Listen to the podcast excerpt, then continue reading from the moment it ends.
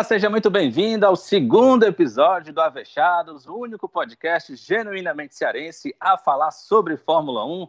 Estamos no nosso segundo episódio, à beira de começar a temporada de 2020 da Fórmula 1. Será? Estamos gra... Será, Danilo Queiroz? Danilo já se apresentou? Tudo bem contigo, Danilo? Desculpa, é, acabou escapulindo. Um abraço a todos. É que a gente possa é, conversar bastante hoje sobre Fórmula 1 e que possamos ter corrida. É, lembrando que a gente está gravando antes do primeiro treino oficial e nós não sabemos se vai ter corrida ou não. A, já tem equipe que não vai para a corrida, já tem piloto usando máscara, tem reunião e tem muita gente achando que uh, a Fórmula 1 só pensa na grana e está querendo correr de qualquer forma na Austrália. Mas o que a gente está querendo é ver corrida, mas claro, sem problemas, sem que ninguém mais seja infectado e tomara que já já a cura para essa doença seja encontrada para que essa pandemia, já virou pandemia segundo a ONU, ela não se alastre mais aí pelo mundo. Um abraço, Sávio, um abraço, Sibeli. Legal a gente se reunir de novo para conversar aqui no Avechados sobre Fórmula 1. Legal. Oi, gente.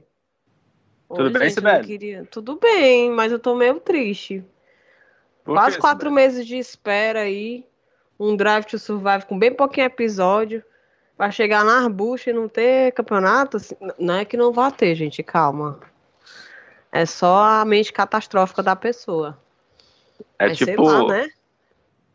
É, vocês viram, inclusive, essa semana um vídeo, é, é bem claro, é, acho que resume bem isso um vídeo que teve, acho que num jogo de futebol, que o rapaz é, tá, no, tá na defesa, aí ele tira a bola de dentro da área e ele sai numa arrancada absurda, atravessa o campo todinho e ao chegar quase na área, dentro, dentro da área do adversário, ele dá um passo a mais na bola, a bola sai pela linha de fundo, ou seja, ele correu o campo todinho para nada.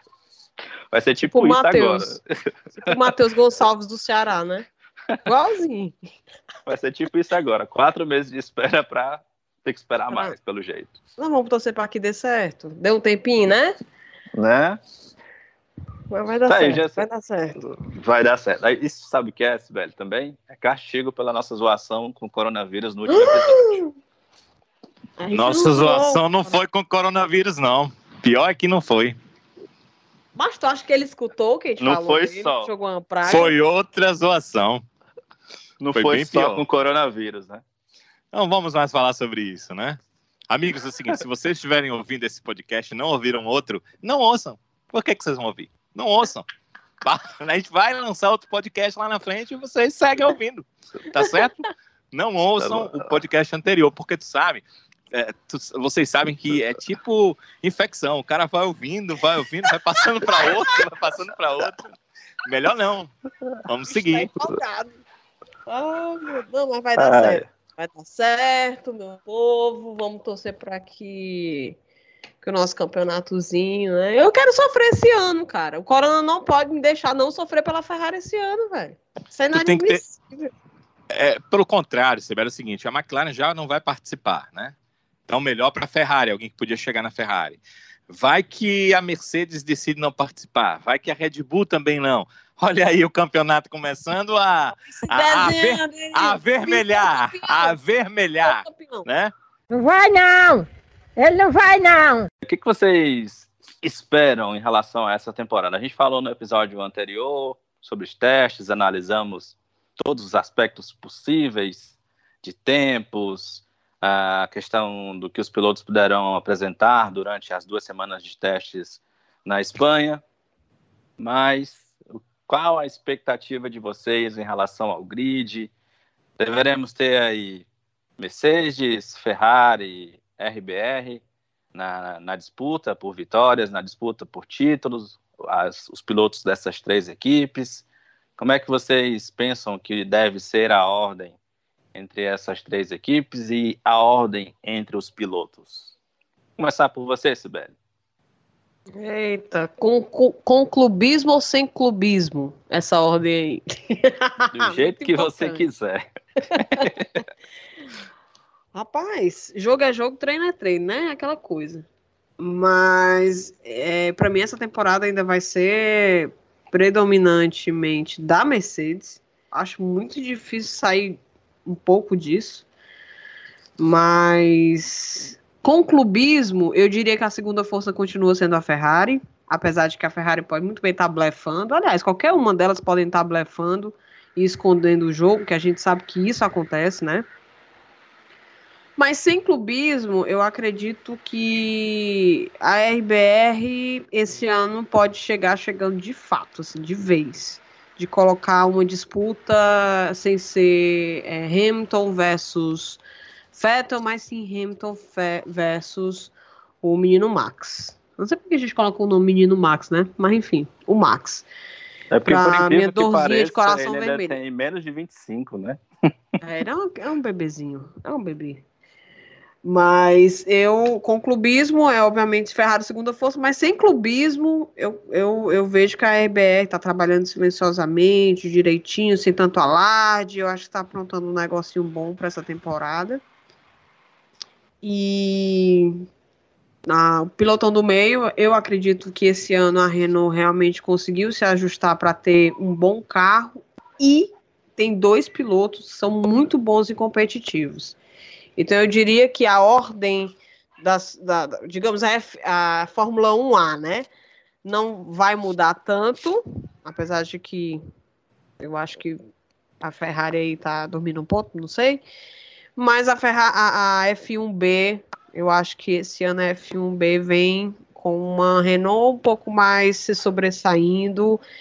E na McLaren também por fora, não é nem por fora, a McLaren vai continuar, mas a Renaultzinha vai surpreender.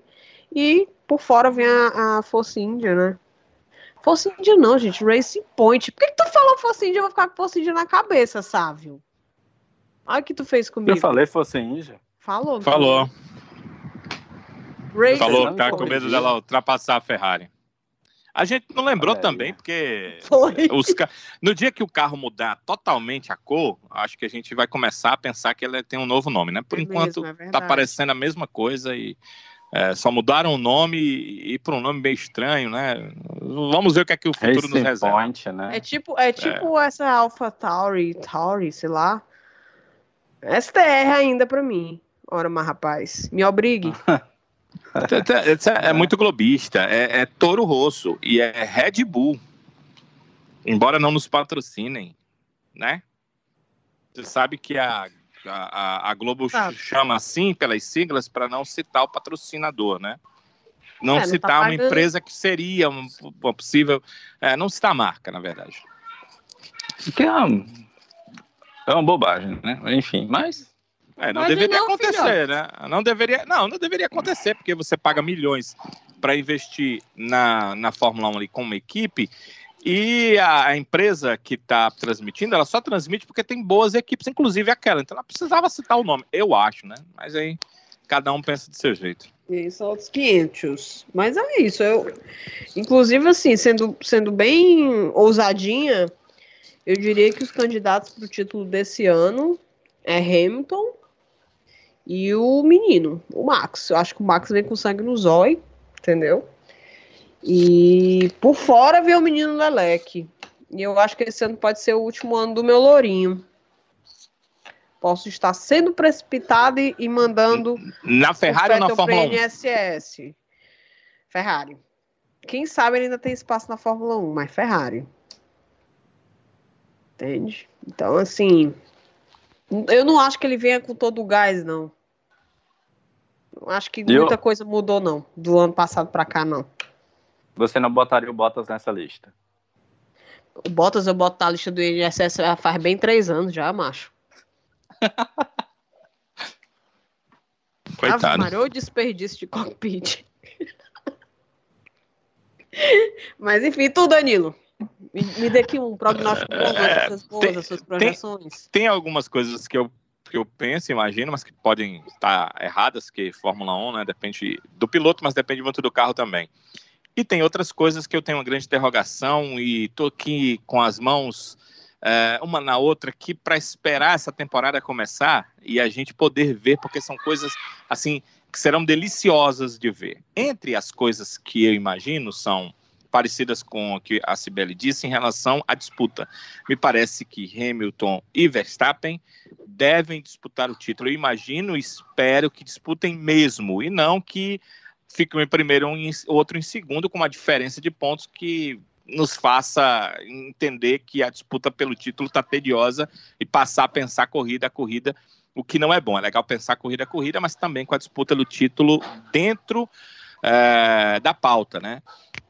O Vettel e o Leclerc, eu penso o seguinte: hoje, Hamilton, é, Leclerc e Verstappen, na minha opinião, é a minha impressão, é o que 2019 deixou, são pilotos preparados para, com carro, brigar pelo título. Muito mais Hamilton e Verstappen e Leclerc, pela impressão que deixou na última temporada, parece que sim, com uma interrogaçãozinha pequenininha no final para ver o que, que ele vai fazer é, daqui para frente. Mas essa é a impressão que eu tenho. Sobre o Vettel, eu, eu entendo ainda que ele é um bom piloto, que ele tem uma condição de brigar pelo título, mas eu não sei é, o que que mentalmente 2019 deixou para o Vettel em relação a 2020. Se foi aquele baque positivo que o fará chegar a voltar a ter seus melhores momentos de apresentação como piloto na Fórmula 1, ou se ele realmente será superado pela segunda vez pelo Leclerc, e se isso acontecer, aí eu concordo com a Cibele que seus dias na Ferrari estarão contados quando o Ricardo foi melhor que ele na Red Bull. Ele tratou logo de seguir seu caminho e esse ano a informação é que ele já conversa com algumas equipes, inclusive com a McLaren, pensando em um 2021 por uma outra equipe. Então, essa é, é uma questão que fica uma das interrogações para ver durante a temporada. Quanto ao Bottas, eu não acho que ele é um mau piloto, eu não acho que ele talvez tenha que sair da Fórmula 1, porque se eu pensar assim, eu vou olhar para um monte de outros pilotos e pensar a mesma coisa que deve deixar a Fórmula 1. Eu, o que eu imagino é que ele e o Hamilton têm uma grande distância técnica em relação a piloto Hamilton está muito acima dele e na mesma equipe eles não vão conseguir ter essa disputa porque o Hamilton uh, vai sempre superá-lo. Bottas vai conseguir ganhar uma prova ou outra como fez o ano passado, mas no final das contas o Hamilton por ser o melhor piloto e por hoje ter também uma cabeça que entende o momento que tem que vencer, o momento que tem que marcar pontos, o momento que tem que minimizar perdas, acaba terminando na frente no campeonato. Então, é por isso que eu destaco os três o Hamilton, o Verstappen, e acredito que o Leclerc está preparado em relação ao Vettel. Fica essa interrogação de como vai ser o seu ano 2020. Eu espero que seja melhor, para bem dele mesmo, da própria Ferrari e da Fórmula 1. Agora, tudo isso que a gente fala depende de equipe. A impressão que deu na pré-temporada é que a Mercedes vem bem, como nos outros anos, que tem um asterisco em relação ao seu motor, que deu um problema no segundo dia da segunda semana eh, de treinos e isso pode ser algo positivo para a temporada. Já pensou se ela é, quebra em, na Austrália? Aí a gente vai ter uma temporada com a Mercedes zerando logo no começo. Eh, isso aí pode ser muito bom para a temporada. Mas a Mercedes é daquelas que, se o problema deu antes, dificilmente ele dá uma segunda vez, porque eles sabem minimizar e solucionar, quando dá para solucionar, solucionam, quando não dá, minimizam os seus problemas. Então, acho isso difícil de acontecer, embora fosse muito bom para a temporada. Em relação às outras equipes, a Red Bull parece que tem um carro melhor do que a Ferrari nesse início de temporada. E isso é uma ótima notícia, porque durante a temporada o carro da Red Bull eles conseguem melhorar é, muito. Não é coisa súbita, mas é uma coisa corrida a corrida que vai melhorando. Então, se já começa com um carro bom, isso é muito positivo para a equipe Red Bull. O que falta é, a gente entender é qual a distância da Mercedes para a Red Bull, porque a pré-temporada todo mundo fica escondendo o jogo e a gente fica sem saber o que vai acontecer. Na Austrália não dá para esconder, eles precisam dos pontos. Então, você, a partir das, uh, dos treinos livres, a gente já vai ter uma ideia. Pilotão da frente é isso aí. Pilotão intermediário, a gente tem uma situação extremamente negativa, que eu queria ver muito McLaren, Renault e é, Racing Point nessa briga, que parece ser a briga ali do início do pilotão intermediário, mas já temos a McLaren que não vai disputar a prova na Austrália. Então, ficará ali a Racing Point e ficará ali a Renault. Já vai ser interessante, essa daquelas que você esfrega as mãos, para saber o que, é que vai acontecer, porque temos pilotos como Daniel Ricciardo, que para mim um piloto classe A da Fórmula 1, e um Sérgio Pérez, que para mim um cara que poderia ter maiores chances num outro pensamento, numa outra forma de Fórmula 1, onde não tivesse só três equipes grandes, ele com certeza estaria ali numa das cinco, seis equipes grandes, vamos dizer, se fosse o caso. Então, temos bons pilotos disputando. O Ocon também para mim é uma interrogação, porque ele é um piloto que deixou uma boa primeira impressão, mas está contra, vai lutar contra um Ricardo. Quando eu digo contra, claro, o primeiro adversário de um piloto é o seu companheiro para mostrar quem ele é na Fórmula 1. Enquanto temos um Ricardo que a gente já entende o tamanho que é, a prateleira que está na Fórmula 1, a gente não sabe o que, que o Ocon pode dar e ele passou um ano fora, mas passou um ano bebendo das informações da Mercedes. Então, é uma situação que é muito interessante de se ver, quem gosta de Fórmula 1 quer ver isso com certeza. Eu vou pular aqui a Alfa Romeo e a Haas, porque eu não espero muito das duas.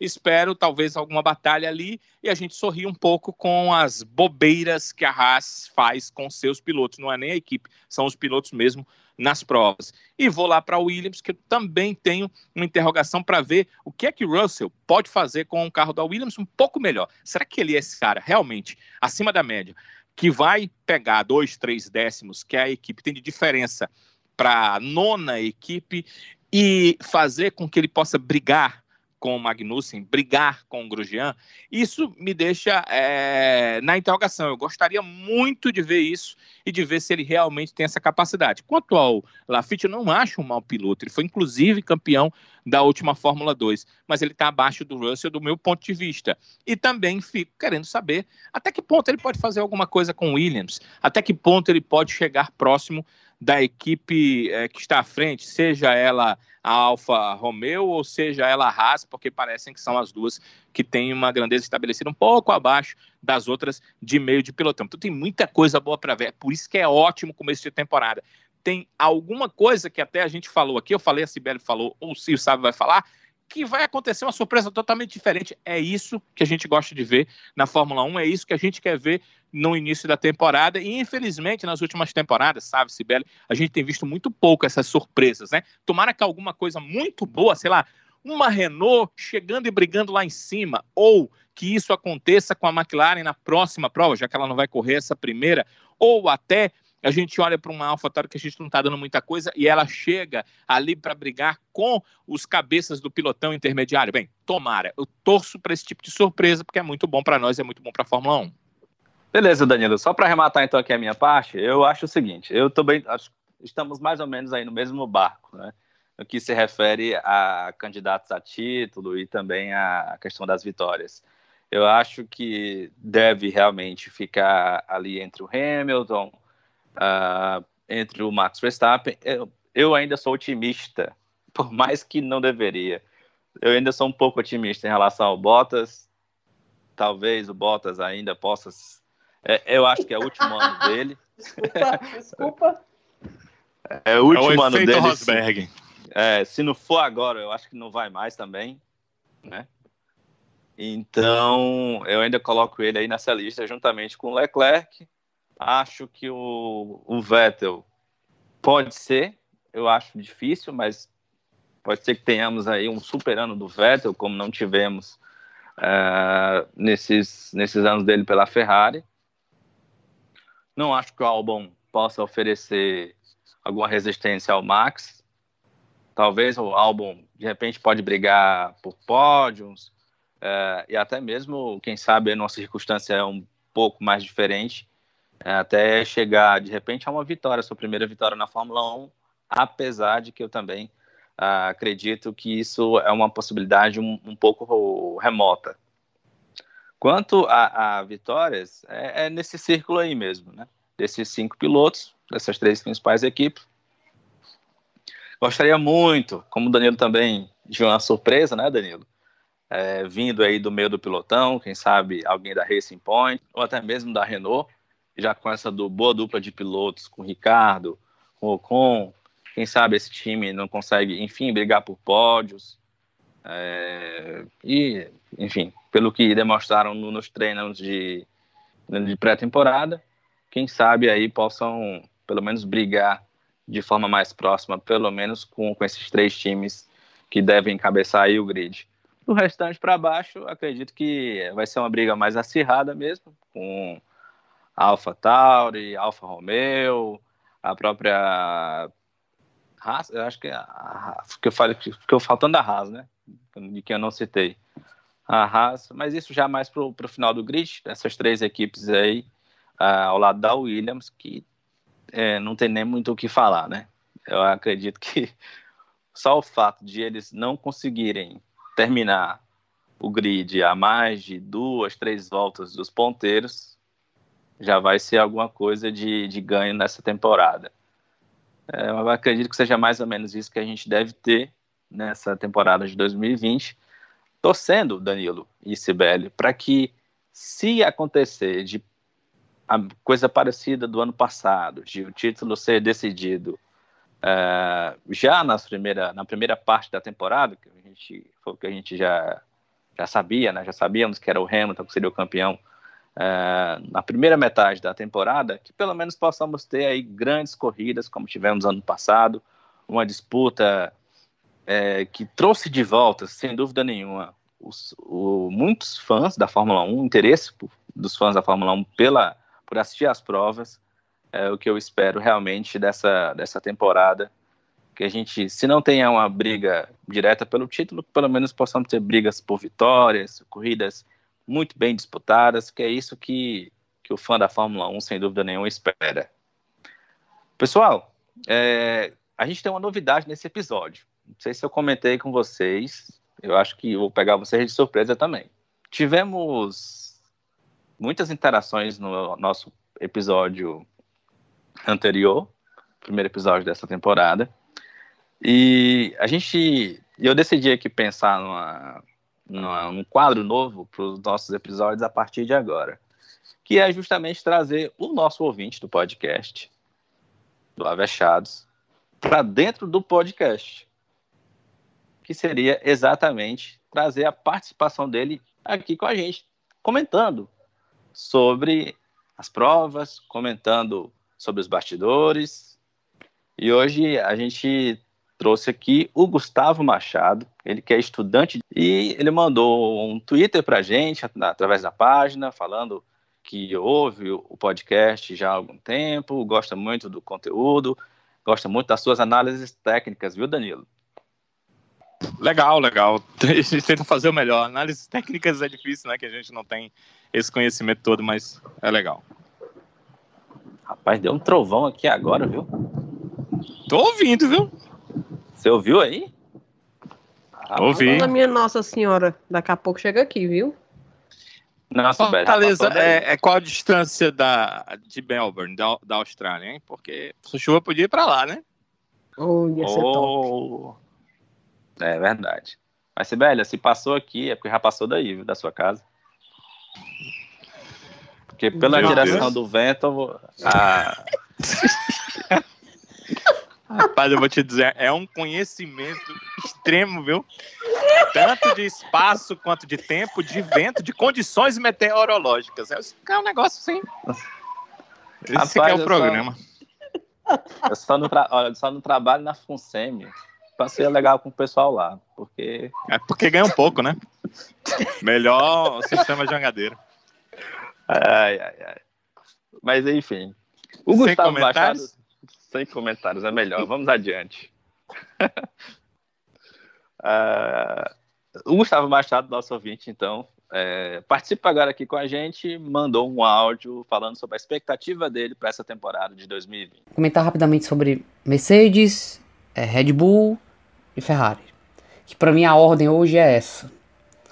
Mercedes, é, ela liderou todos os quesitos, velocidade máxima, voltas, mais voltas completadas, é, mais, o mais rápido nos testes de pré-temporada. Ou seja, já mostra que vem muito bem preparada para a temporada de 2020 da Fórmula 1. É, é incrível como ano passa, terminando, entrando, é, a gana de vitórias da Mercedes é uma coisa incrível. Tudo bem, é, desde 2014 que ela é a melhor equipe do grid, mas é, é incrível ver essa vontade de vencer. Coisa que por hora não foi visto na Ferrari. o que foi visto na Ferrari foi uma, uma perspectiva de que 2020 será um ano ruim. Até pior que 2019, que a Ferrari liderou muitos quesitos da pré-temporada, coisa que a Mercedes nem fez. Inclusive a Mercedes, eu me recordo de ter dado declarações de que ah, isso não é o melhor carro, né? que na verdade não foi isso que vimos em 2019. Tanto que a Ferrari está sendo ameaçada pela Red Bull, que terminou 2019 é, com vitórias. Não terminou a última corrida com vitória, mas corrida no Brasil foi vencida pelo Max Verstappen. É, além de ter demonstrado uma evolução muito boa na segunda metade do campeonato, junto com o Alex Albon. E promete muito essa parceria Red Bull Honda para 2020. Então é isso, faça como o Gustavo Machado, entre em contato com a gente através do nosso Twitter, Avechados Podcast, tem também o nosso e-mail, avechadospodcast.gmail.com e faça também parte aqui do Avechados Podcast, mandando a sua participação, a sua contribuição para o nosso conteúdo, para os nossos episódios ao longo dessa temporada do Avechados Podcast. E sabe, o Gustavo comentou dentro do que a gente também pensou, né? A ordem das forças, né? a expectativa de título, o pensamento dele sobre o pilotão intermediário, foi mais ou menos o que a gente também já havia exposto, porque ele deve ter acompanhado bastante essa questão de cobertura da pré-temporada da Fórmula 1, que deixou impressão, foi isso mesmo. E o que a gente torce, que você falou, eu falei, a Sibeli também concordou, é por uma surpresa. Uma surpresa seria algo muito legal, né? Tomara que tenham escondido tanto jogo na pré-temporada que alguém do pilotão intermediário lá de trás possa dar uns passos à frente, aí seria muito legal para a gente poder ver uma temporada diferente da Fórmula 1 em 2020. Danilo, já que você entrou aqui na, na conversa, o papo Desculpa. agora é exatamente com você. A gente vai falar agora sobre categorias de base. Daqui a pouquinho também, se tudo der certo, né? Vai começar a temporada da Fórmula 2, também das outras categorias de base, Fórmula 3, é, Fórmula Sim. 4 europeia, e seus países, a italiana. E tem muito brasileiro na pista. Esse Certeza. ano a gente vai ter três brasileiros na Fórmula 2, o que eu acho que há muito tempo a gente não tinha isso, né, Danilo? Muito tempo mesmo. Acho que teve é, logo no começo eu mesmo assim acredito que nem foi a temporada inteira, mas realmente tem muito brasileiro a caminho da Fórmula 1. Eu não peguei aqui as datas de início das categorias, porque sabe, o Sibeli, eu comecei a buscar isso aí, mas o coronavírus ele é terrível, né? Algumas categorias já tiveram datas de provas alteradas. Então, isso aqui meio que vai ficar para ouvir quando quiser, e aí a pessoa fica meio louca com, com, a, com, as datas. Então, eu deixei essa questão de datas das categorias, vocês vão buscando na internet, hoje está muito fácil isso aí. Mas é, só entender por que brasileiro você vai, sei lá, dar uma torcida na categoria para que chegue na Fórmula 1 a gente tenha uma Fórmula 1 mais movimentada. Não que a gente não goste de Fórmula 1, a gente está falando sobre Fórmula 1 desde ano passado, e não tem nenhum brasileiro lá. Mas é legal ter um, um brasileiro, a gente, é, todos começamos a torcer pela Fórmula 1 porque vimos pilotos brasileiros, de alguma forma nos levou a gostar, e isso é interessante. Eu vou começar aqui rapidamente, e para não ficar um negócio chato, vai ser um negócio rápido mesmo. Vocês podem depois, sabe, Sibeli, comentar sobre esses pilotos aqui, o que vocês pensam, alguns que vocês conhecem. Esse que vai iniciar aqui é o João Pedro Maia, tem 15 anos, ele é de Campinas, ele vai correr na Fórmula 4 Argentina. Olha só, no Brasil, ainda estão pensando numa categoria de Fórmula 4. A Fórmula 4 conta pontos ali para a superlicença. É por isso que os pilotos querem começar por ela. A Fórmula 4 da Argentina, por exemplo, conta 12 pontos para o campeão, já para começar a contar a superlicença. O João Pedro Maia está saindo do kart, está indo para a Fórmula, para os carros de Fórmula, e esse piloto vai começar pela Fórmula 4 Argentina. Na Fórmula 4, aliás, na Fórmula 3 britânica, que já é, é, houve grandes campeões correndo por lá. Ayrton Senna correu na Fórmula 3. É, lá da Inglaterra, o Guilherme Peixoto, é, que chamam de Gui Peixoto, ele, ele é mais conhecido como Gui Peixoto, ele tem 17 anos, ele estava nos Estados Unidos, lá vai o avião passando em cima da casa da Cibele, o Gui Peixoto, ele já tinha corrido uh, na Fórmula 4 dos Estados Unidos, ele estava naquele Road to Indy, né, na, no caminho para a Fórmula Indy, mas ele decidiu e conseguiu patrocinadores para ir correr na Europa. Então, na Fórmula 4, ele terminou em sexto colocado. Foi só um ano que ele fez Fórmula 4, já foi o sexto colocado, não foi mal lá nos Estados Unidos, mas ele decidiu fazer o caminho para a Fórmula 1, então foi para a Inglaterra, tem 15 pontos em disputa, ele é, já teve essa sexta colocação lá nos Estados Unidos, não marcou ponto, mas está ali já como um piloto de 17 anos que está tentando fazer um caminho para a Fórmula 1. Lá nos Estados Unidos, eu estou colocando categoria de baixo para cima, certo? Em relação a, aos motores, para vocês poderem entender. Mas a pontuação é dada pela FIA, então é uma pontuação diferente.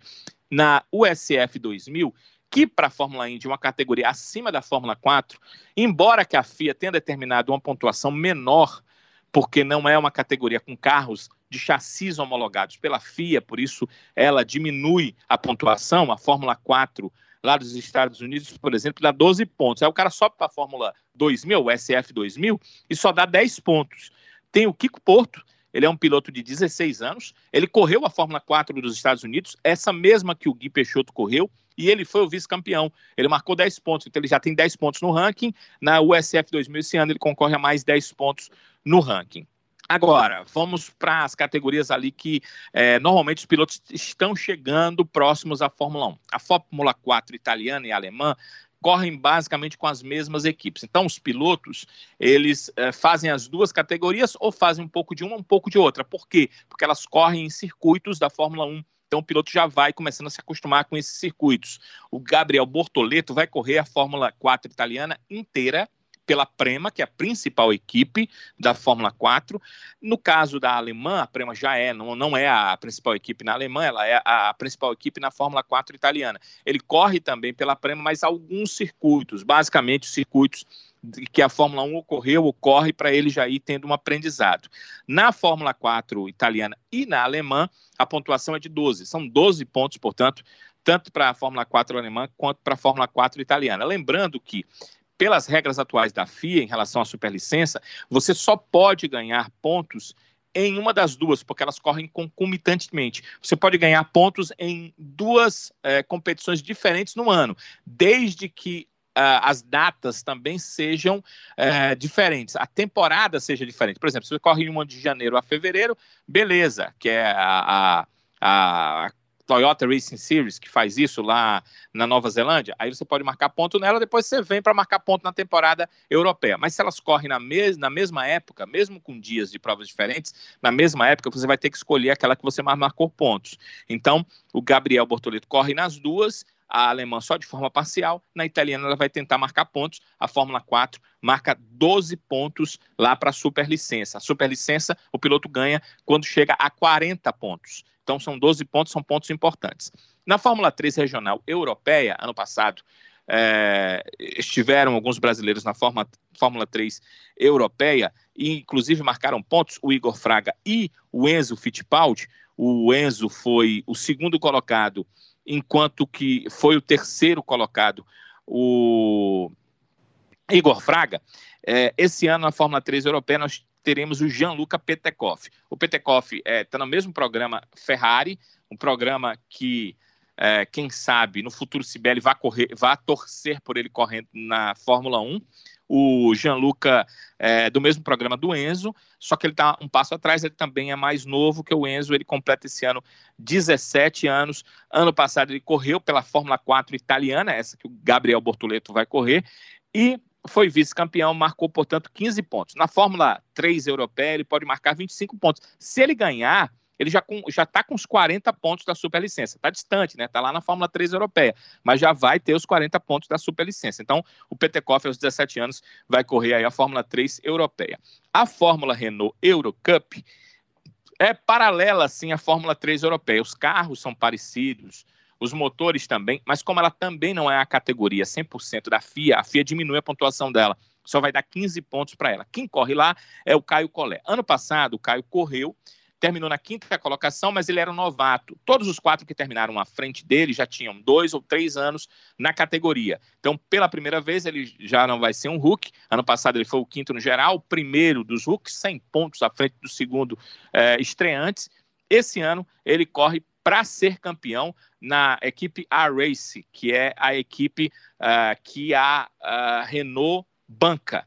Então, ele vai colocar em jogo uh, ah, 15 pontos, ele já tem 20 pontos na busca da superlicença, o Caio Collet. O Caio Collet que você falou semana passada, uh, eu sei se a gente falou no ar, né, sabe, mas a gente comentou semana passada, Caio Sibeli, sobre ele ter ficado é, em quarentena lá na Itália, né? Ele estava fazendo, na Espanha, melhor dizendo, ele estava fazendo testes é, físicos e treinamento físico, acabou ele, o Christian Lundgaard, que é da Fórmula 2, e o Adrien David, junto com a dirigente lá da Renault, eles ficaram na, Itália, na, na, na, Espanha, né, no hotel. O hotel teve um caso de coronavírus, mas depois eles testaram, testaram negativo e tal. O Caio Collet já está de volta à França, já está treinando para esse início da Eurocup que é paralela, como se fosse um tipo de Fórmula 3. De lá, ele deve sair para a Fórmula 3 Internacional, da qual nós vamos falar agora, porque tem dois pilotos brasileiros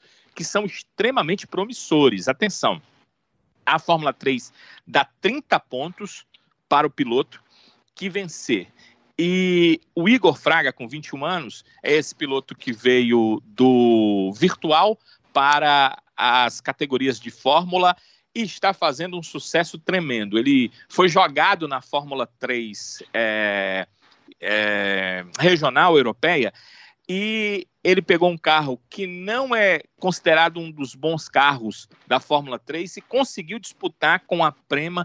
Chegou na terceira colocação, marcou já 25 pontos para a superlicença somados aos pontos que ele conseguiu com a Toyota Racing Series, onde ele foi campeão batendo o pupilo é, da Red Bull, conseguiu ganhar o Liam Lawson, Liam Lawson e ganhou o Toyota Racing Series. Então ele já tem, com ponto da Europeia, com ponto da Toyota é, Racing Series, 25 pontos e disputa 30 na Fórmula 3.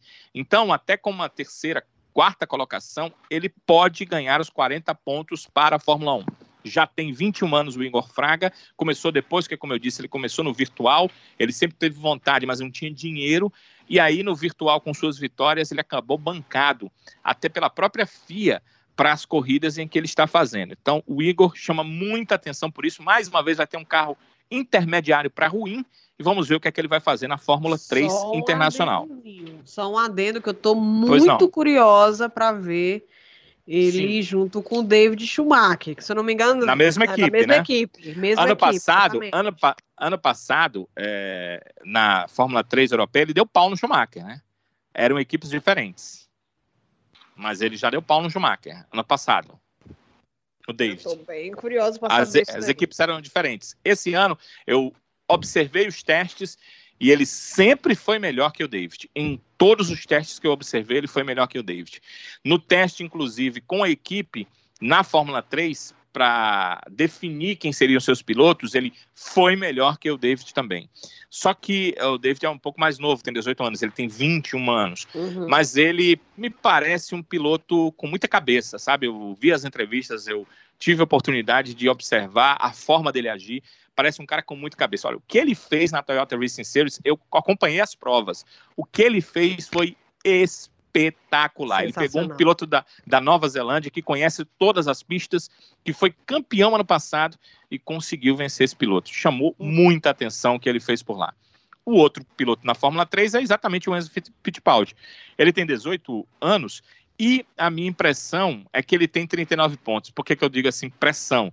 É, pela contagem que eu fiz da pontuação, ele dá 39 pontos, faltando um somente para os 40. Só que ano passado, a Fórmula 3 europeia, ela começou com um número de pilotos inferior ao que a FIA pede. Esse ano a FIA já liberou isso aí. Então não sei se essa liberação vale para 2019 ou não. Eu consultei alguns sites e conversei com pessoas e de fora, e elas disseram que a FIA não foi clara em relação a isso. Então, eles estão esperando o que, é que a FIA vai dizer em relação a isso. Mas, a princípio, pela pontuação do Enzo, porque ele foi campeão na Fórmula 4 e conseguiu uma pontuação é, alta de vice-campeão na Fórmula 3 é, europeia, regional, ele teria 39 pontos, faltando um pontinho só, e disputando 30 com a Fórmula 3. Na Fórmula 2, os brasileiros são três o Felipe Drogovic.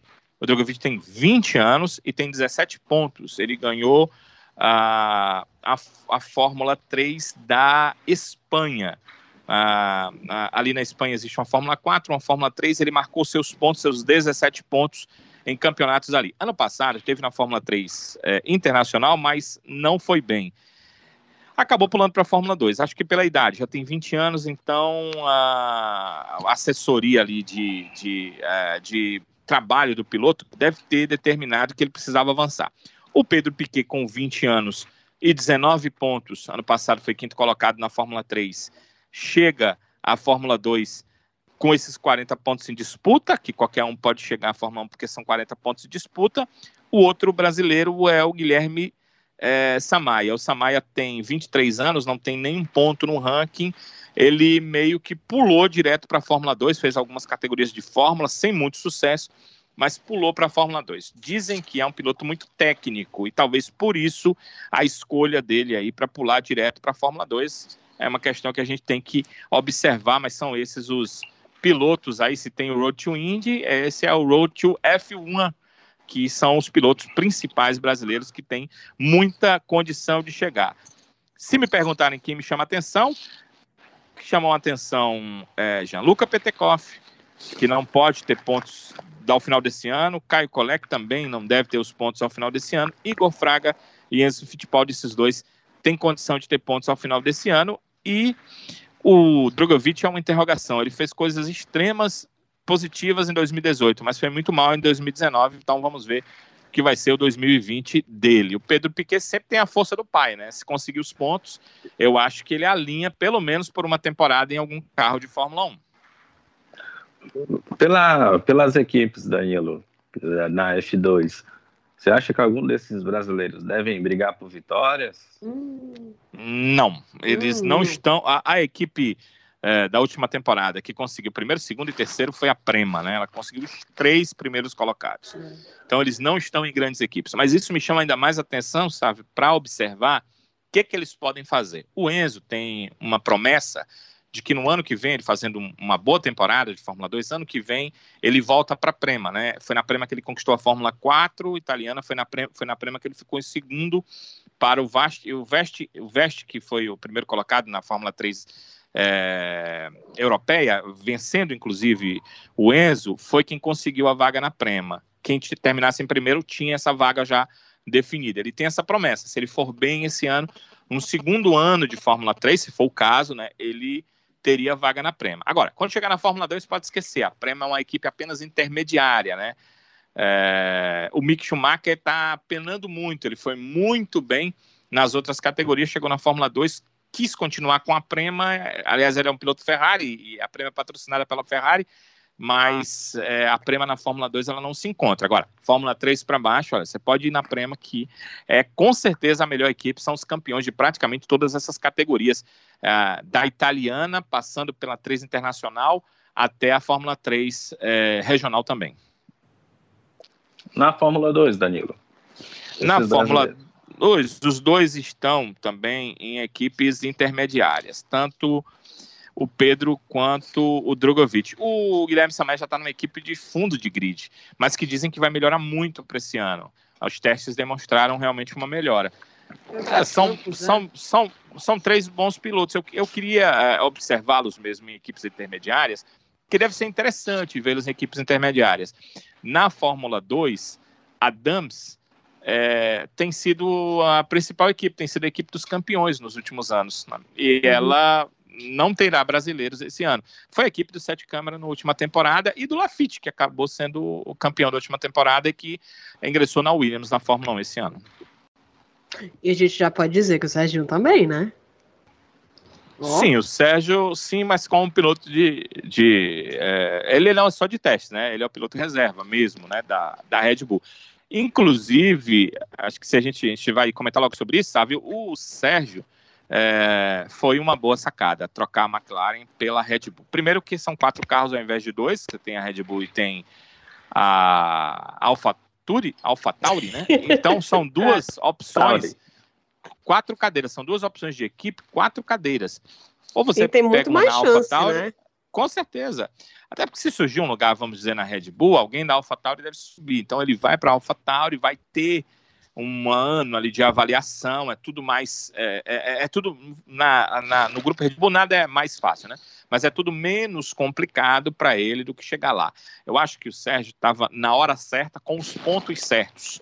A Red Bull tentou vários pilotos, eles não conseguiram chegar aos pontos, a gente já disse até a saga deles, mandando pilotos para o Japão, não conseguiram chegar aos pontos para a superlicença, ela olhou para trás vê que há possíveis candidatos a bons pilotos no futuro. O Dennis Hauer é um deles, vai estar na Fórmula 3 esse ano, mas nesse momento ninguém com os 40 pontos da superlicença. Então, o Sérgio Sete Câmara, jovem, já foi é, do programa deles, foi um ano, um ano que ele foi muito ruim, 11 primeiro, numa Fórmula 3 que nem existe mais, uma Fórmula 3 europeia é, que não existe mais, mas demonstrou alguma qualidade nos últimos três anos na Fórmula 2. Tanto que pontuou 40 para chegar, né? Todo mundo que consegue pontuar os 40, mesmo que em três anos, para chegar à Fórmula 1. Eles viram isso nele e viram que não há nenhum piloto para eles colocarem. Pegaram um cara antigo do programa e botaram de volta. Eles já fizeram isso com outros pilotos. A chance dele é muito boa e ele tem que demonstrar se ele tiver oportunidade em algum teste, porque eu acho que o Kvyat só está lá pela falta de oportunidades. E pode ser a oportunidade do Sérgio Sete Câmara a partir de 2021. Não, sem dúvida. Ainda mais assim, ano passado eu lembro que a gente estava comentando da situação, como ficou complicada dele depois que o governo brasileiro é, encerrou o contrato com a McLaren, né? E a gente estava um pouco receoso em relação ao Serginho. Mas com a, com a Red Bull, a Red Bull que troca de piloto como quem troca de roupa. Então, eu acho que ele tem muito mais chance, foi muito melhor. E acho que é perigo da gente vê-lo, viu, esse ano. Por que não? Esse ano, esse ano acho difícil. Se bem que, né, com o que está acontecendo aí, sei lá. Mas acho difícil. Esse ano acho difícil. É que alguém gripa. O Boemi está aí esperando, acho que há, nos últimos três anos, por essa oportunidade, né? E, e não conseguiu. E, é, e acho que é por isso que o Sérgio Sete Câmara entra, porque o Buemi, o Sebastian Buemi, ele é um piloto e um dos melhores pilotos da Fórmula E. Então, há algumas corridas que batem com a Fórmula E. Uhum. E ele não pode estar em todas as corridas da Fórmula 1. Daí a necessidade de um outro piloto que seja um piloto reserva. E aí é que surge a figura do Sérgio Sete Câmara. Agora, a Red Bull ela tem seus negativos e seus positivos. O negativo é principalmente para o cara que está ali na base tentando alguma coisa que muita gente foi botada para fora, né? Aconteceu com o Albon, que foi puxado de volta, né? Aconteceu com vários outros pilotos. O positivo dela é que ela quer piloto jovem. Você dificilmente vê a Red Bull pegar um piloto do grid que não seja um piloto que passou pelo seu programa de pilotos. E o Sérgio passou por ele, esse primeiro lado positivo, e o segundo está como reserva. Ou seja, se surgir uma oportunidade, tenha uma certeza que, diferente de outras equipes que iriam buscar dentro do grid, pagando grandes salários, a Red Bull prefere gastar seu dinheiro de outra forma. Né? Ela paga grandes salários para o Adrian Newey. Ela paga grandes salários hoje para o seu piloto principal, que é o Max Verstappen. Mas com os outros, ela prefere garimpar. E aí o Sérgio pode se dar muito bem nessa garimpagem. Ele já está com 21 anos, precisa de uma oportunidade. Parecia que o seu lugar ia surgir numa outra categoria forte. Ele fez testes na Indy, foi bem. Ele fez testes na Fórmula E, foi muito bem, porque a primeira vez que ele pegou um carro, ele ficou na segunda colocação com outros pilotos que também eram novatos, mas que alguns já tinham trabalhado com o carro da Fórmula E. Hoje ele é reserva também na Fórmula E. Então a gente pode começar a ver que o futuro dele está meio que aberto. E talvez por essa boa participação na Fórmula E e na Fórmula Indy, foi que a Red Bull também resolveu dar uma chance a ele. Ele iria continuar como piloto de testes da McLaren, mas ele sabia que lá ele não vai ter chance, né? Talvez para se mostrar, mas para a equipe dificilmente. E na Red Bull, com essa Red Bull Alpha Tauri, ele pode ter uma chancezinha. E eu acho que quando eu olhava para essa temporada, pensava, olha, 2021 não vai ter brasileiro, não vai ter brasileiro. Agora eu já começo a pensar que 2021 talvez tenha o Sérgio Sete Câmara na, estreando na Fórmula 1 na AlphaTauri. Vamos aguardar, né? Ficar na expectativa. Danilo, outro piloto brasileiro que sempre está rondando ali o, o pit, né? Digamos assim, é o Pietro. Como é que tá a situação dele? Editor, Sim, por favor, é... música romântica no momento que falar do Pietro. o Pietro tem a questão da FIA definir. Meu Deus, ela é aquela música romântica, ela se apaixonou pelo. Mas não pode, né, Sibeli? Agora não, né? Pode mais não. tá errado, mas não. É. Vamos, vamos, Tá vamos- errado. Se você puder cortar essa parte, sabe? Faça-o, né? É, A gente não quer nenhum problema aqui pro podcast, né? De relacionamentos, é melhor. Não, não é legal. Até porque É, depois a pessoa começa, começa a faltar, não querer mais. É. Não, e outra, rapaz, eu soube que, de- eu soube que o rapaz Sinto- se esforçou se aqui entre- só para Ah, melhorar a audiência difícil. do. Né, para compartilhar o conteúdo. é, eu não quero ninguém se entregando ao mundo do chocolate ao leite, nem do sorvete. Vamos Pois é. seguir. Bem, é, eu não me lembro nem o que a gente estava falando. rapaz. A gente É. tava Pietro falando Fittipaldi. do Pietro Fittipaldi. O que, é que aconteceu? O Pietro tinha 35 pontos na, pra, para a FIA. Ele ganhou 6 com a Fórmula 2 Ásia. 6 com qua- 35, 41. Precisa de 40, então ele conseguiu. Só que esses, 30, e- esses 40 pontos têm que ser conseguidos nos últimos 3 anos. Como nós estamos em 2020, teria que ser 2018, 2019 2020. Ele ganhou esses pontos, 35, quando ele ganhou a World Series, que não existe mais, mas que existia, era uma categoria forte, em 2017. Só que em 2018 ele teve aqueles acidentes de Fórmula. é, que ele estava correndo na Fórmula 1, e o acidente foi na WEC, e ele acabou com aquele acidente é, ficando fora praticamente da temporada. É, a assessoria dele, e a assessoria jurídica mesmo, está tentando fazer a FIA ver que 2018 é como se não existisse para ele contar com 2017. Se ela fizer isso, ele tem 41 pontos. 40 abaixo, então ele está em condição de correr na Fórmula 1. Se a FIA disser não, é, não é assim, 2017 não vale, ele tem 6 pontos. Então ele pode ter 41 ou pode ter 6. Vai depender da FIA. Até agora a FIA não falou sobre isso. É o mesmo caso da Fórmula 3 europeia no passado. Tinha que ter um número limite de pilotos na primeira prova da temporada e não tinha esse número. Aí a pontuação poderia baixar, só que a FIA não deixou claro se baixa, para quanto baixa. No caso do, do Pietro, ainda não respondeu se os pontos de 2017 são válidos no caso dele. Então ele fica sem saber o que, que vai fazer. Por enquanto, ele é piloto ainda de testes da Haas, mas precisa entender como é que vai ser essa pontuação. Se essa pontuação não vingar, sabe, Sibeli, eu acho que a carreira dele para a Fórmula 1 está encerrada. Ele vai atrás de uma outra coisa. Porque ele, porque ele vai começar com seis pontos, ele vai correr o quê? Fórmula 2 para ganhar 40 e aí subir? É difícil, ele já é. Né? Exatamente, ele já é um piloto que está numa outra fase da carreira. Eu acho que não, não vale mais a pena, ele tem que procurar uma outra coisa. Eu gostei muito quando ele esteve em algumas provas da Fórmula Indy. Ele pegou uma equipe intermediária e ficou ali no meio para frente do pilotão. Ele tem condição de ter uma carreira boa nos Estados Unidos, principalmente, onde a família dele é muito forte. É, é forte também questão da Fórmula 1, mas se ele não tem os pontos, não tem muito o que fazer. Vamos É, torcer. infelizmente, como diz o né? Sávio. Mas eu acho que a Vamos FIA não faria isso, gente. A FIA. FIA, pelo amor de Deus. FIA. Ah, ah, por falar em Fórmula Indy, tem o Felipe Nasser que vai correr a primeira prova agora, a, po- a prova sem torcida, né? Ai, é Portões fechados, infelizmente, em St. Pete. O, o, o Nasser, ele corre nos Estados Unidos, mas corre é, provas de longa duração, a INSA. Ele foi campeão em 2018, vice em 2019, olha, tá, tá fazendo boas temporadas lá, chamou a atenção de algumas equipes.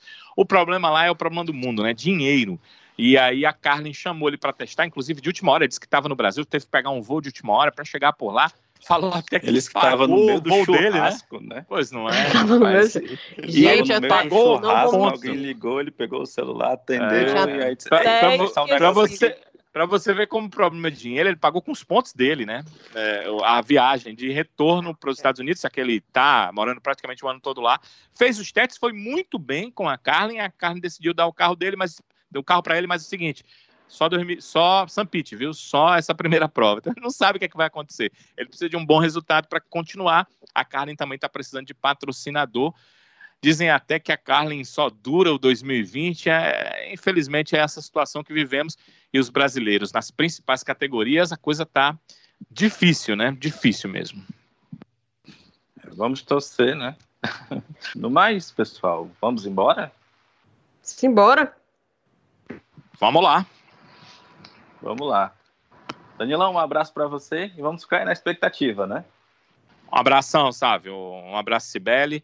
É, a expectativa, para quem vai ver o podcast, é pouco de se vai ter GP da Austrália ou não, né? Porque é, já vão estar tá sabendo. A gente aqui gravou antes e tem essa expectativa. Nossa expectativa maior pela temporada, primeiro para que haja a maioria das provas, e para que tenhamos uma temporada muito, muito boa. Se não tivesse essa questão de coronavírus, a gente estava muito mais entusiasmado, porque essa é a última temporada nessas regras.